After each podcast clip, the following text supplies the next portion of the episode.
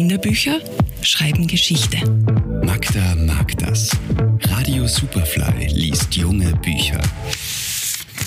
Der erste Buchtipp des neuen Jahres muss ein guter sein.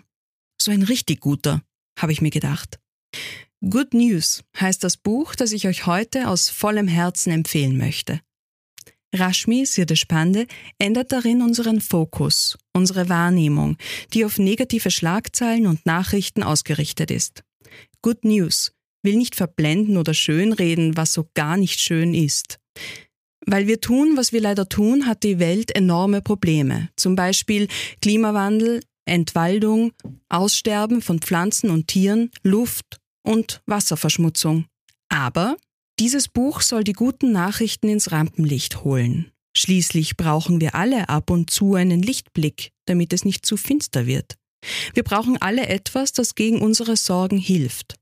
Also packen wir es an, sprechen wir über all das, was gut läuft, von Menschen und Unternehmen, die etwas bewegen, bis zu Bäumen, die den Planeten heilen. Reden wir über Menschen wie dich und mich, die Schritt für Schritt die Welt verändern und wenn wir alle fest zusammenhalten, können wir uns mit Recht auf das freuen, was vor uns liegt. Good News fordert dazu auf, aktiv zu werden. Nicht indem es uns klar macht, wie schlecht es um uns steht, sondern indem uns Möglichkeiten aufgezeigt werden, das Positive zu stärken. Mit einem sehr pragmatischen Ziel. Wenn wir wissen, was bereits geleistet wurde, können wir von hier aus weitermachen.